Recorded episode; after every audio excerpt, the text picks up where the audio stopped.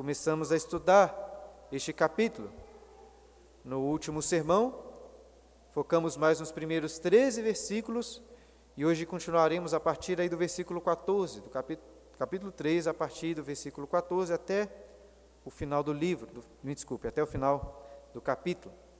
Mas deixe-me começar com um resumo do que nós já aprendemos até aqui, não só no capítulo, como em todo o livro do Gênesis. Nos primeiros dois capítulos, aprendemos que Deus criou todas as coisas em seis dias, e no sétimo ele descansou para contemplar e se deleitar no mundo que foi criado. E o último ato criativo de Deus foi um ato especial, pois ele criou o homem e a mulher com um grande destaque. Eles foram criados à sua imagem e semelhança. Com eles foi feita uma aliança e a eles foi dado o domínio sobre toda a terra. E era tudo bom, tudo muito bom. E hoje ainda também podemos olhar, contemplar a beleza de Deus na criação. Olhamos ao redor e facilmente percebemos a glória do Senhor em uma paisagem de montanhas no horizonte, na imensidão dos céus, na profundidade dos mares nas novas tecnologias fascinantes, em um banquete, também num feijão com arroz, numa piada engraçada, no sorriso de uma criança. Enfim, em todos os lugares podemos contemplar a glória do Senhor. E assim nos lembramos dos primeiros dois capítulos. Hoje, porém, continuaremos a meditar no terceiro capítulo, que começa com um grande mas. Mas a serpente que é Satanás, enganou a mulher, e tanto ela como o homem desobedeceram a Deus. O homem tomou do fruto e comeu, um ato tão simples, mas muito grave, que trouxe penosas consequências. Eu espero que hoje os irmãos estejam com o estômago preparado para contemplarem a imagem do pecado e as suas consequências em toda a terra. Tem uma obra um clássico famoso chamado Paraíso Perdido, escrito por John Milton. E nesta obra, depois que Adão, depois da queda, da narrativa da queda, o anjo Miguel faz com que Adão possa contemplar todas as consequências do seu pecado, vendo o futuro. Eu não acho que isso realmente aconteceu, mas, irmãos, o fato é que o pecado trouxe terríveis consequências para toda a terra. Nós vivemos em um mundo mau, em um mundo muito mau. Está ao nosso derredor. Não adianta querer esconder dos nossos olhos, nem de ninguém, nem dos nossos filhos. A Bíblia, por exemplo, já faz um trabalho muito bom em pintar a feiura do pecado. Basta ler o livro de Juízes, que começamos a estudar hoje pela, na escola dominical. Agora, dentre aqueles autores que não são inspirados, talvez ninguém consiga pintar de forma mais clara a triste e feia realidade do pecado do que os escritores russos. E um dos melhores escritores russos é, já devem ter ouvido falar, Fyodor Dostoiévski. Uma de suas obras chama Os Irmãos Karamazov. E sem dar spoilers sobre esta obra, deixe-me ler para vocês parte de um diálogo. Quando um dos irmãos, Ivan Karamazov, um ateu convicto, com muita ironia, faz questão de descrever para o seu irmão, Alyosha, um crente, os extremos da maldade humana. Tampe os seus ouvidos se você não quiser ouvir sobre quão terrível é o homem em seus pecados. Ivan Karamazov disse assim: A propósito, um búlgaro me contou recentemente em Moscou como os turcos e tcherquesses cometem atrocidades em todas as partes da Bulgária, por temerem uma rebelião geral dos eslavos. Ou seja, queimam, degolam, violentam mulheres e crianças, pregam as orelhas dos prisioneiros a uma cerca com pregos, e os deixam assim até o dia amanhecer, e de manhã os enforcam. É até impossível imaginar isso tudo. De fato, às vezes se fala da crueldade bestial do homem, mas isso é terrivelmente injusto e ofensível para com os animais. A fera nunca pode ser tão cruel como o homem, tão artisticamente, tão esteticamente cruel. O tigre simplesmente trinca, dilacera é só o que sabe fazer. Não lhe passaria pela cabeça pregar as orelhas das pessoas com pregos por uma noite, mesmo que pudesse fazê-lo.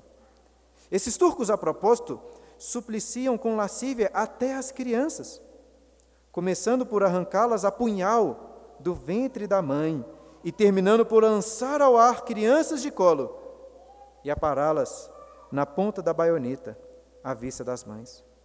O prazer principal é fazer isto à vista delas. Mas vem, entretanto, continuando aqui Ivan falando, um quadro. Um quadro que me interessou intensamente. Imagina um bebê nos braços da mãe trêmula, rodeado de turcos que acabam de chegar. Eles tramam uma coisa, uma coisinha divertida. Acariciam um bebê, riem para fazer aquela criança rir e conseguem um bebê desata a rir. Nesse instante, o turco aponta uma pistola para o rosto dele e a uns 20 centímetros de distância, o menino dá risadinhas de alegria, estira as mãozinhas para agarrar a pistola e, de repente, o artista aperta o gatilho diretamente contra o rosto e lhe, e lhe esmigalha a cabecinha. É arte, não é verdade? A propósito, dizem que os turcos gostam muito de doce. Por que, irmãos? Por que? Você pode se perguntar. Por que existe tanto mal, tanta crueldade neste mundo? É por causa de Gênesis 3, por causa do pecado do homem. Muitos se perguntam por que, que Deus permitiu que isso acontecesse, e essa é uma questão importante, na qual voltaremos a ela no final, pois a Bíblia nos ensina algumas coisas sobre isso, mas destaco agora a necessidade de compreendermos que de nenhuma forma a culpa é de Deus, a culpa é nossa. Nós escolhemos o mal e o pecado e nós trouxemos tanta dor e sofrimento para essa terra. É isso que nós aprendemos aqui em Gênesis 3. Mas não é motivo para desespero. Porque, por um lado, iremos meditar sobre as terríveis consequências do pecado para toda a terra. Mas, por outro, veremos que uma das consequências do pecado foi abrir o caminho para que Deus revelasse a sua graça, a sua misericórdia, o seu amor, para que no meio das trevas do pecado, a luz da glória, da graça de Deus, brilhasse ainda mais forte. É isso que nós vamos ver. E vamos ver continuando no texto de Gênesis 3, aí a partir do versículo 14. Por favor, deixe a sua Bíblia aberta. Versículo 14 diz assim: Então o Senhor Deus disse à serpente: Visto que isso fizeste, maldita és entre todos os animais domésticos e o és entre todos os animais selváticos. Rastejarás sobre o teu ventre e comerás o pó, comerás pó todos os dias da tua vida. Depois de Deus ter questionado o homem e a mulher, agora Deus se volta para a serpente. E para ela Deus não faz nenhuma pergunta, porque para ela não há redenção. Ele simplesmente se volta para ela e diz: Maldita és entre todos os animais. A serpente, que no início era na língua hebraica Arum, que significa sagaz, agora, agora a serpente é Arur, maldita. A serpente enganou a mulher para que comesse do fruto, e agora está sendo amaldiçoada a comer o pó da terra, um sinal da humilhação, um sinal de sua derrota. E acho que não convém aqui ficarmos especulando se antes as serpentes andavam eretas ou se elas tinham patas, como era. Eu nem sei dizer se Satanás possuiu ali uma serpente ou se ele tinha se tornado em forma de serpente. Mas esse versículo indica de, que de fato era uma serpente, também era um animal. A maldição não é apenas para Satanás, que foi humilhado, lançado no pó da terra. A maldição é para o animal. Por que, que as serpentes hoje rastejam sobre o ventre no pó da terra? Porque foram amaldiçoadas por Deus. E vale ressaltar que os castigos aqui foram dados por Deus na, na ordem inversa das suas conversas iniciais. Porque quando Deus chegou ali ao jardim, primeiro ele falou ao homem, depois ele falou à mulher, e depois com a serpente. Mas quando foi castigar, a ordem é inversa. Primeiro ele castiga a serpente, depois a mulher e depois o homem. Por que, que a ordem inverte? Talvez para mostrar que a queda foi, em parte, uma inversão dos propósitos de Deus para a criação. Mas pode ser que essa ordem inversa sirva para mostrar uma estrutura, montar ali uma estrutura literária muito comum na literatura hebraica, que é chamada de quiasmo. O primeiro se refere, se relaciona com o último, o segundo com o penúltimo, dando destaque para aquilo que está no centro. E de fato o que está no centro dessa, dessa conversa e de todos esses versículos é o que encontramos no versículo 15, que diz assim: versículo 15: Porém, inimizade entre ti e a mulher, entre a tua descendência e o seu descendente. Este te ferirá a cabeça e tu lhe ferirás o calcanhar. Deus continua amaldiçoando a serpente, dizendo que porá inimizade entre ela e a mulher. E mais do que isso, que essa inimizade perdurará pelas próximas gerações entre as suas descendências. E o termo traduzido aqui por descendência é literalmente o termo semente, o termo para semente. E essa semente pode ser entendida tanto como uma descendência, com mais pessoas, ou apenas em um descendente.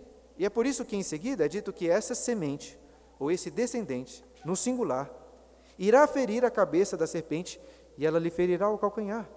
Os verbos aqui para ferir são idênticos, são duas feridas mortais. A serpente irá morrer tendo a sua cabeça esmagada, mas o descendente também irá morrer por essa ferida mortal em seu calcanhar. Ainda que, apesar de serem ambas feridas mortais, essa relação já aponta para a superioridade da vitória do descendente, que fere a cabeça, enquanto a serpente consegue no máximo ferir o seu calcanhar.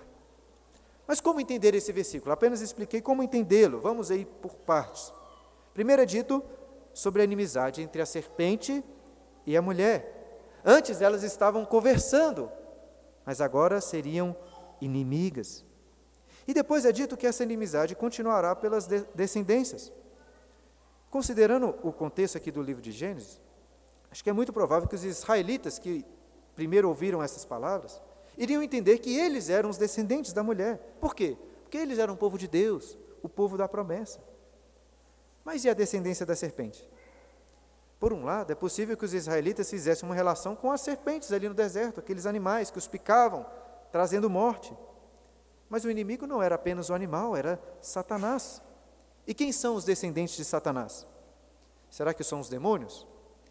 Eu acho que demônios até se encaixam nisso, nessa realidade, nessa inimizade.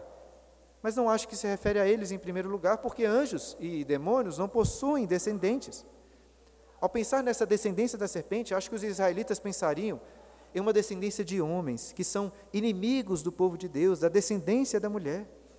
Acredito que por descendentes da serpente eles pensariam, por exemplo, em Faraó, naquele que cruelmente mandou matar milhares de bebês jogando, bebês israelitas jogando-os no rio Nilo. E de fato, irmãos, é assim que o Novo Testamento interpreta a descendência de Satanás, se referindo aos inimigos do povo de Deus.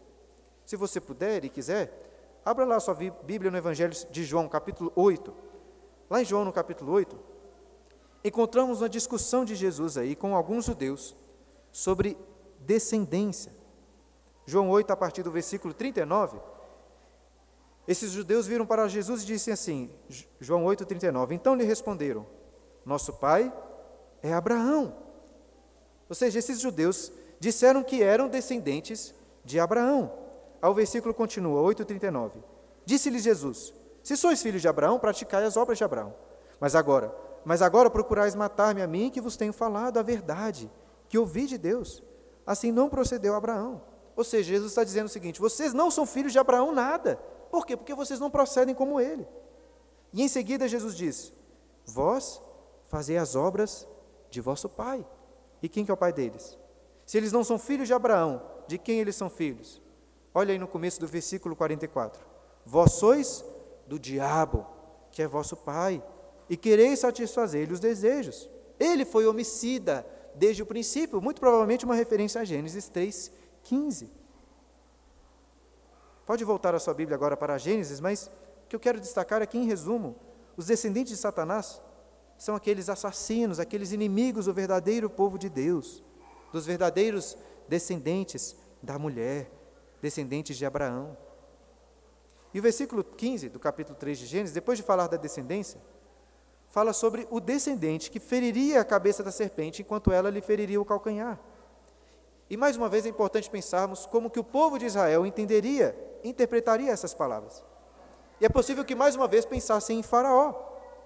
Pensem só, por um lado, Faraó de fato tinha lhes ferido o calcanhar, matando muito de seus filhos e muitos deles.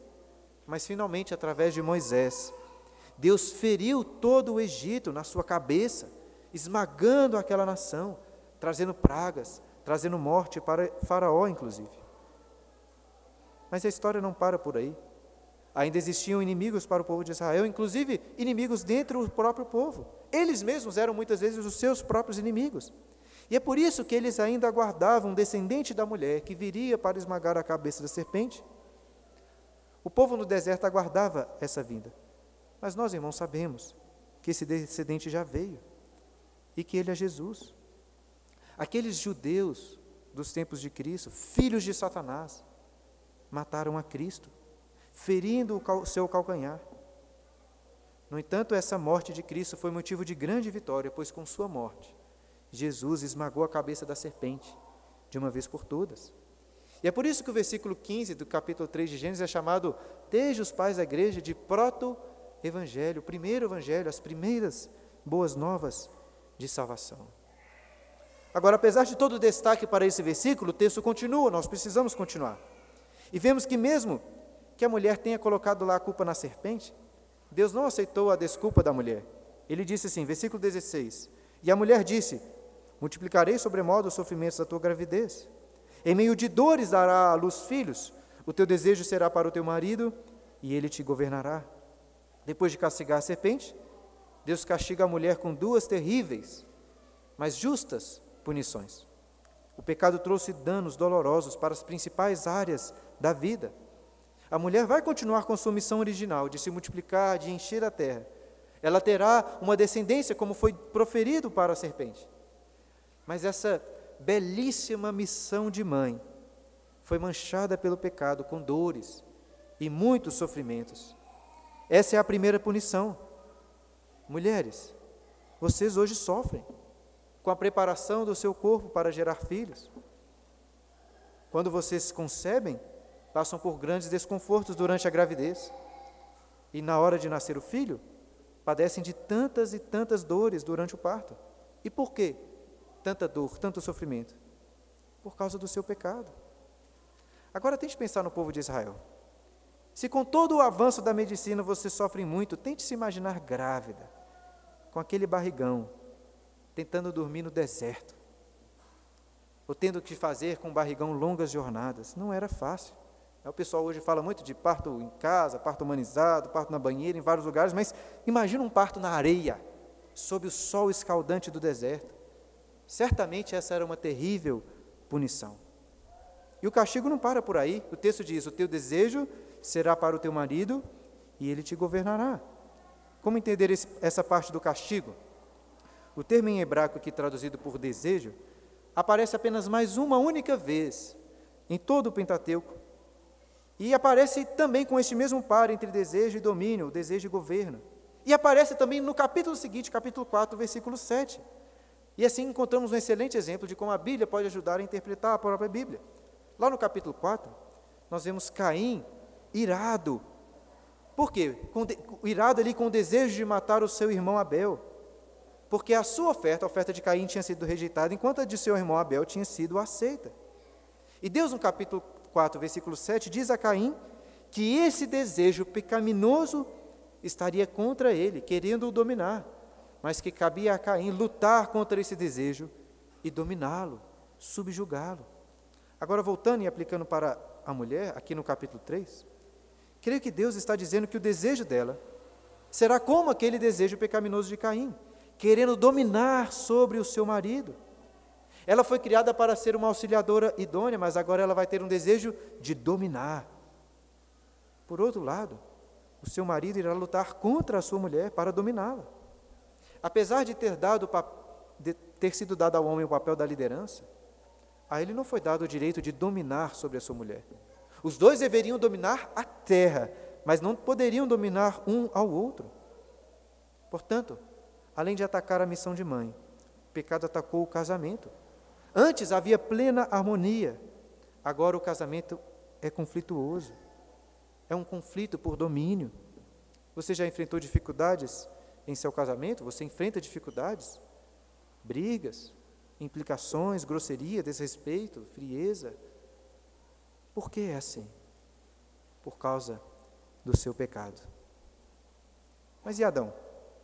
Adão tinha colocado a culpa na mulher. Talvez nesse momento até estava se sentindo aqui contente em ver que ela tinha sido castigada e talvez na expectativa de sair ileso. Mas Deus também não aceitou a desculpa de Adão. Agora se volta para ele nos versículos 17 a 19. E a Adão disse: Visto que atendeste a voz da tua mulher e comeste da árvore que eu te ordenara que não comesses, maldita é a terra por tua causa. Em fadiga obterás dela o sustento durante os dias da tua vida. Ela produzirá também cardos e abrolhos, e tu comerás a erva do campo. No suor do teu rosto comerás o teu pão, até que tornes a terra, pois dela foste formado, porque tu és pó e ao pó tornarás. Adão atendeu à voz da mulher, ao invés de atender à voz de Deus. Ele comeu da árvore, da árvore proibida, e seu castigo será o de comer o pão em fadigas, pelo suor do seu rosto. A terra que estava sob o seu domínio foi amaldiçoada por causa do seu pecado. E agora ele vai ter uma vida muito dura, o termo traduzido aí por fadigas, quando diz que em fadigas obterás dela o sustento, é exatamente o mesmo termo que foi traduzido para se referir antes às dores da mulher no parto. Ou seja, o trabalho do homem também será doloroso, angustiante. E este versículo está antecipando aqui o que é dito a seguir: que eles seriam expulsos do jardim. No jardim, Deus já tinha plantado para eles árvores agradáveis à vista, boas para o comer, o homem não taria, teria ali trabalho pesado, mas agora sim, teria de plantar com muito sufoco, pois junto com os frutos da terra, ela produziria cardos e abrolhos, pragas, espinhos. Crescimento dessas pragas roubam do nutriente, roubam nutrientes à terra para o crescimento de outras plantas, o que torna o trabalho muito mais difícil. Olha, meus irmãos, até podemos, pela graça de Deus, ter um bom trabalho ter um bom rendimento, mas de uma forma geral, a vida é dura. A vida é muito dura. A gente nem precisa refletir muito sobre isso, as dificuldades estão ao nosso derredor, até mesmo dentro das nossas casas. E por que, que a vida é tão dura assim? Por causa do seu pecado. E para agravar ainda mais, Deus disse que o homem iria morrer. A morte em si já é uma grande ruína, mas e vamos falar sobre a morte daqui a pouco. Mas antes, notem que o texto, Deus está aí relacionando a morte com um trabalho, dizendo o seguinte: No suor do teu rosto comerás o teu pão, até que tornes a terra. Ou seja, o homem vai trabalhar, trabalhar, trabalhar, para no final das contas deixar tudo para trás e morrer. Pensem comigo, a morte torna todo o trabalho vão, sem sentido. Exatamente isso que disse o pregador lá em Eclesiastes. Eclesiastes capítulo 3, 18, Salomão disse: Também aborreci todo o meu trabalho, com que me afadiguei debaixo do sol, visto que o seu ganho eu havia, que eu havia, eu, visto que o seu ganho eu havia de deixar a quem viesse depois de mim. E depois no capítulo 5, versículo 15: Como saiu do ventre de sua mãe, assim nu voltará, indo-se como veio, e do seu trabalho nada poderá, poderá levar consigo. Também isso é grave e mal. Precisamente como veio, assim ele vai. E que proveito ele vem de haver trabalhado para o vento? Salomão entendeu muito bem, em sua própria existência, esse castigo debaixo do sol. No suor do teu rosto comerás o teu pão, até que tornes a terra, pois dela foste formado, porque tu és pó e ao pó tornarás. A terra de, homem, de onde o homem foi formado, de onde ele recebeu vida, se tornará um gigante cemitério, tragando a vida, o corpo de todos os homens. E Deus disse, irmãos, que no dia em que o homem comesse daquele fruto, certamente iria morrer. Mas o homem morreu? Exatamente naquele dia ele morreu? E se morreu, que tipo de morte que é esta?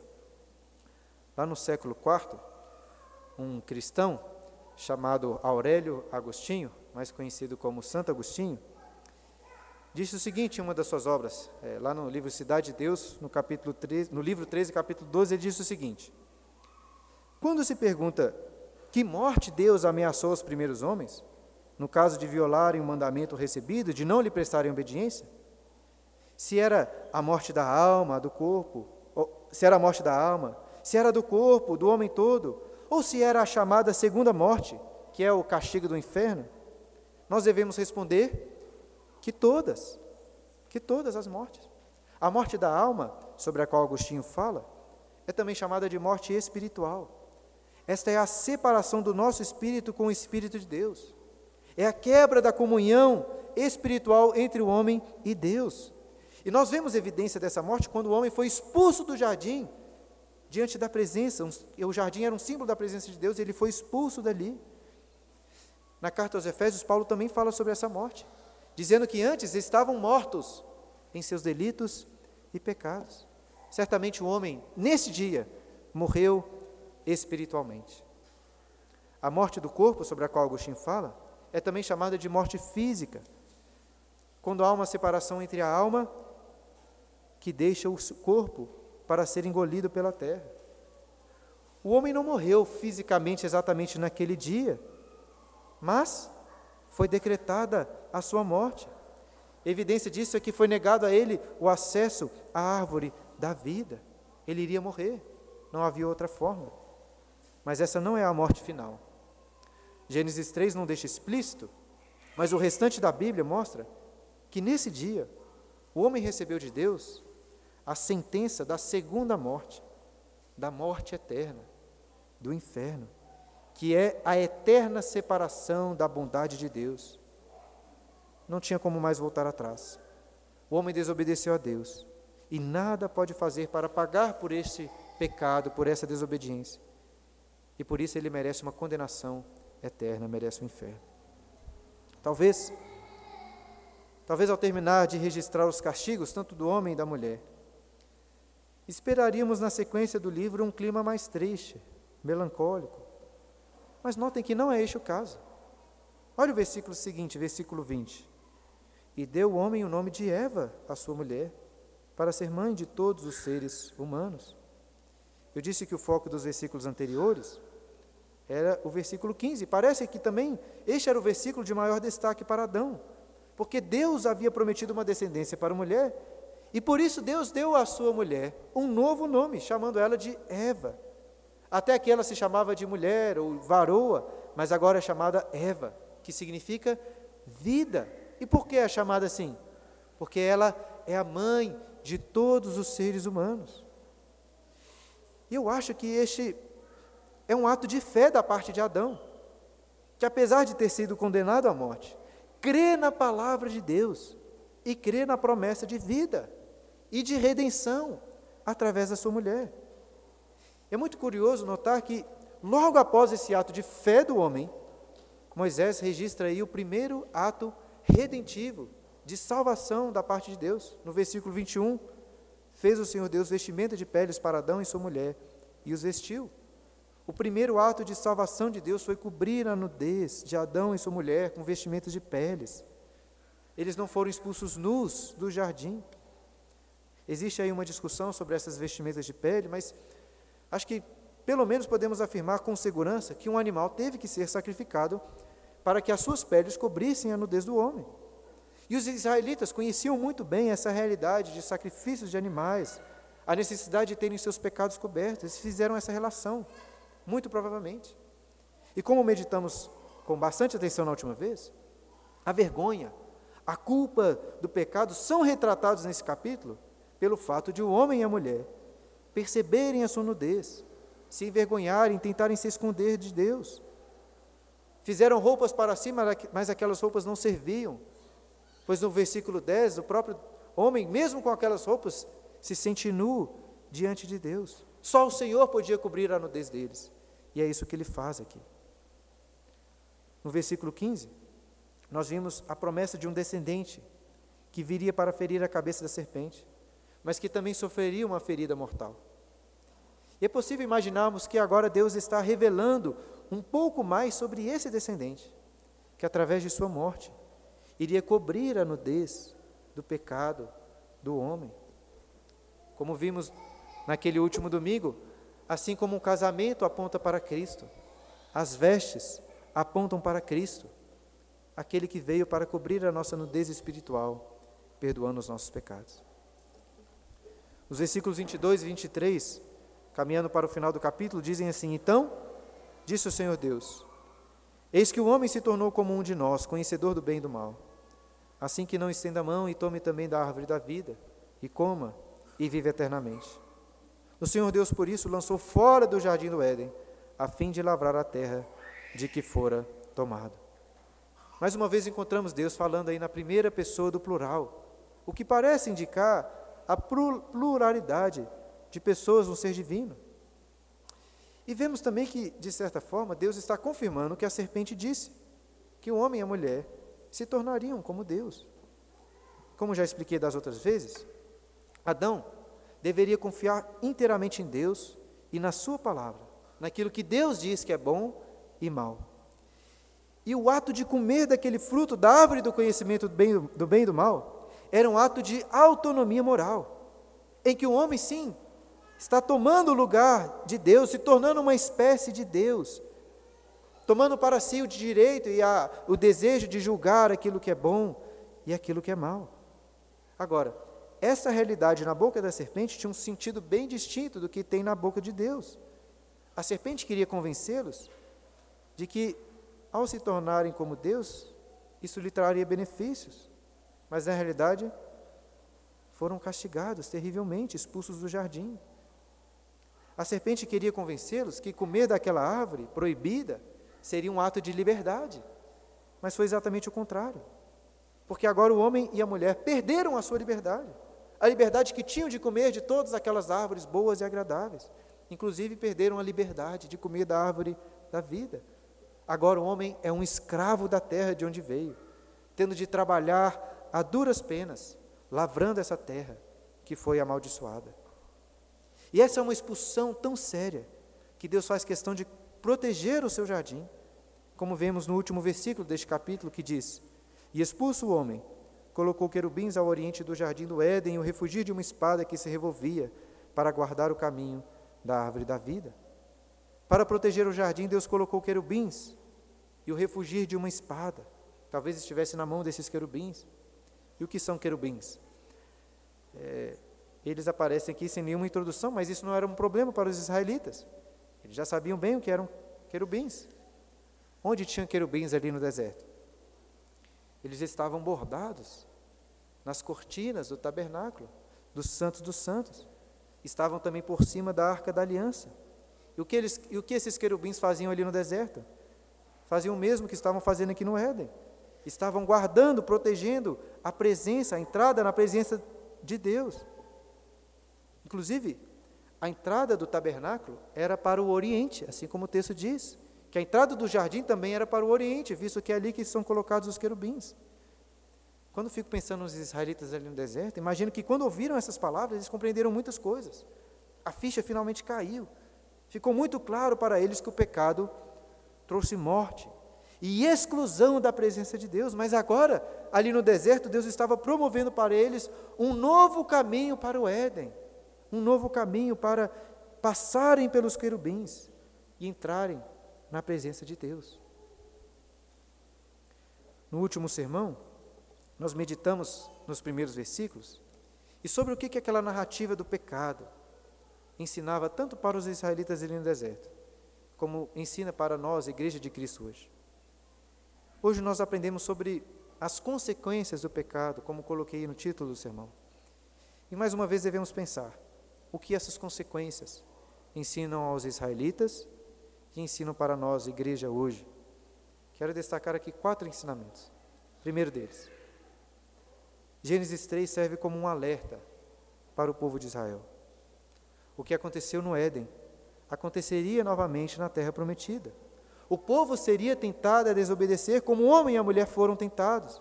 E se desobedecessem, iriam sofrer o mesmo castigo, sendo expulsos da terra prometida, assim como eles foram expulsos do jardim do Éden. Portanto, Moisés está dizendo para eles: não caiam nessa tentação, obedeçam, escolham a vida, não escolham a morte. E a mesma escolha é colocada para nós aqui hoje, meus queridos. A obediência que nos leva à vida e o pecado que nos leva à morte. O que você vai escolher? Em segundo lugar, o versículo 15 fala fala sobre o conflito entre essas duas descendências. E ele levanta para aqueles israelitas no deserto a seguinte pergunta: de qual descendência, de qual semente você é? Será que você faz parte da descendência prometida da, da mulher, do povo de Deus, ou será que você é um inimigo, um filho de Satanás? E essa mesma questão é colocada para nós hoje. Lá em Lucas, capítulo 11, versículo 23, Jesus disse palavras muito importantes. Ele disse assim: Quem não é por mim é o quê? É contra mim. Meu querido, não existe meio termo. Nem todos são filhos de Deus. Você de fato crê em Cristo como seu único Senhor e Salvador? Se sim, você está em Cristo e é filho de Deus. Mas se você não crê, você está contra Cristo e é filho de Satanás. Essa é a pergunta para nós: de qual semente você é? Em terceiro lugar, os castigos do pecado de Adão, o representante de toda a humanidade, e de Eva, a mãe de todos os seres humanos, explicavam para Israel o motivo pelo qual eles olhavam ao derredor e viam tanta dor, tanto sofrimento e tanto mal. A mulher grávida ali no deserto que não conseguia dormir, agora sabe o motivo das suas dores. O homem que trabalhava o dia inteiro sem descanso para conseguir no final do dia apenas um pouco de pão, sabe agora o motivo. Os conflitos no casamento agora possuem uma explicação. Todo o mal foi explicado. Tanto a morte de um ente querido, como a morte, o genocídio de milhares de crianças ali sendo jogadas no rio Nilo. E ao lermos Gênesis 3 hoje, irmãos, também encontramos a explicação para todo o mal que existe neste mundo. Agora você sabe o motivo das suas dificuldades no seu trabalho, das suas dificuldades na sua casa. Agora você tem uma explicação para a doença e até para a morte daquela pessoa que você tanto amava. Agora nós temos uma explicação para aquelas atrocidades cometidas pelos turcos na Bulgária, como lemos no início, pela boca de Ivan Karamazov. Agora sabemos por que, que milhões morreram sob o nazismo, outros milhões morreram sob o comunismo, e também porque hoje, sob o modernismo, milhões de crianças são mortas no ventre de suas mães. E muitas vezes pensamos no mal apenas de forma horizontal, nas relações humanas. Mas, irmãos, o mal é terrível porque, em primeiro lugar, é uma ofensa contra Deus, o Criador. O mal que é causado por um desses genocidas contra uma pequenininha criança.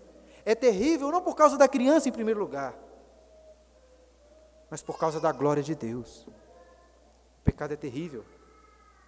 E é isso que Gênesis 3 nos ensina. E por fim, irmãos, para concluir, quero perguntar novamente: o que aprendemos ao meditar sobre as consequências do pecado? Já vimos que quando alguém perguntar por que há tanto mal no mundo, devemos responder: porque o homem pecou porque nós pecamos.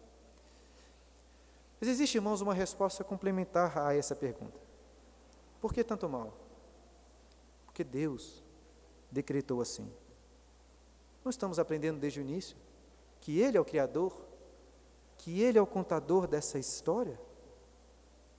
E quando qualquer pessoa lê esse capítulo, ele vai pensar: por que, que Deus, sendo tão poderoso, permitiu que o homem comesse daquela árvore? Irmãos, a Bíblia ensina que Deus, de fato, é soberano sobre todas as coisas, todas mesmas. Ele que decretou o primeiro e todos os outros pecados. Lembrem-se que no versículo 15, Deus disse o seguinte: Porei, porei inimizade entre ti e a mulher. Vejam que é Deus que pôs. Ele é soberano, inclusive, sobre o mal. Inclusive, a Bíblia faz questão de registrar de forma explícita que Deus decretou o pior de todos os pecados. E se ele decretou o pior, é mais fácil entender os outros. O pior de todos os pecados foi quando os filhos da serpente, filhos de Satanás, colocaram o filho da mulher, o filho de Deus, em uma cruz. Zombaram dele, o insultaram, desprezaram, feriram e, por fim, mataram. Nunca na história da humanidade se cometeu tão grave e tão sujo pecado como este. Como que eu sei que foi Deus que decretou? Primeiro, porque lá em Apocalipse, no capítulo 13, versículo 8, o apóstolo João tem uma visão dos homens adorando o cordeiro que foi morto desde a fundação do mundo. Ou seja, quando Deus criou o mundo, ele já havia planejado a morte do seu filho. Mas eu também sei que foi Deus quem decretou, porque o apóstolo Pedro disse isso aos israelitas, aos judeus. lá em Atos 2, versículo 23, que Jesus foi entregue nas mãos, de, nas mãos deles, pelo, entre aspas aqui, ó, literalmente palavras do apóstolo Pedro, pelo determinado desígnio e presciência de Deus, para que eles fizessem o quê? Para que eles o matassem. Portanto, irmãos, por que tanto mal? Porque Deus decretou. Mas por que será que Deus decretou o mal? Por que decretou o pecado? Existem questões difíceis a serem pensadas nisso, mas nós podemos responder pelas Escrituras que todas as coisas, até o mal, existem, pelo mesmo motivo pelo qual Deus criou todas as outras coisas, que é revelar a sua glória. Irmãos, o pior de todos os pecados foi cometido, foi decretado por Deus para que a melhor de todas as obras fosse cumprida.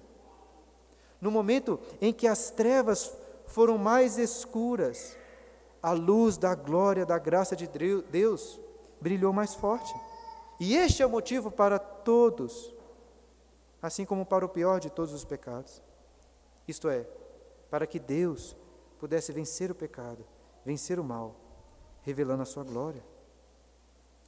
O Tolkien, que é criador do Senhor dos Anéis, ele cunhou um termo que é eucatástrofe, que significa a boa catástrofe. E Tolkien diz que a cruz, juntamente com a ressurreição, é a maior de todas eucatástrofes. O mal e as trevas pareciam estar vencendo, mas de repente, em uma boa catástrofe, em uma boa mudança de eventos, todo o rumo da história foi mudado. Cristo morreu e ressuscitou vencendo o mal. Pastor John Piper diz que Deus não apenas derrotou o mal na cruz, mas que ele que Deus fez com que o mal fosse o próprio instrumento para a sua derrota. Deus fez com que o mal cometesse suicídio naquela cruz. E queridos, este é o proto, o primeiro evangelho e também o último, o único verdadeiro evangelho. Jesus venceu a morte e venceu todo o mal. No início citei aquela obra de John Milton, Paraíso Perdido, em que o anjo Miguel faz com que Adão pudesse contemplar o futuro e ver as consequências do pecado. Mas nessa cena do livro, Adão também pode enxergar não só as tragédias do pecado, mas ele enxerga a vinda do Messias, que viria para esmagar a cabeça da serpente. E se alegra nisso. Jesus morreu a morte espiritual, sendo desamparado por Deus naquela cruz. Ele morreu a morte física, o seu corpo foi sepultado. E ele morreu a morte eterna. Sofreu o inferno, bebeu todo o cálice da ira de Deus. E ele fez isso para que o véu com os querubins fosse rasgado e agora tivéssemos plena entrada à presença de Deus. Ele morreu para cobrir os nossos pecados e ressuscitou para nos garantir a vida eterna, junto com Deus no paraíso. E tudo ele fez, tudo ele fez por amor a você, mas tudo ele fez principalmente para que a sua própria glória, a glória de Deus, fosse revelada. Como cantamos logo no início, porque dele, por meio dele e para ele são todas, todas as coisas, até mesmo o mal e o pecado foram decretados para que Jesus viesse os derrotar. A ele, pois, a glória eternamente. Amém.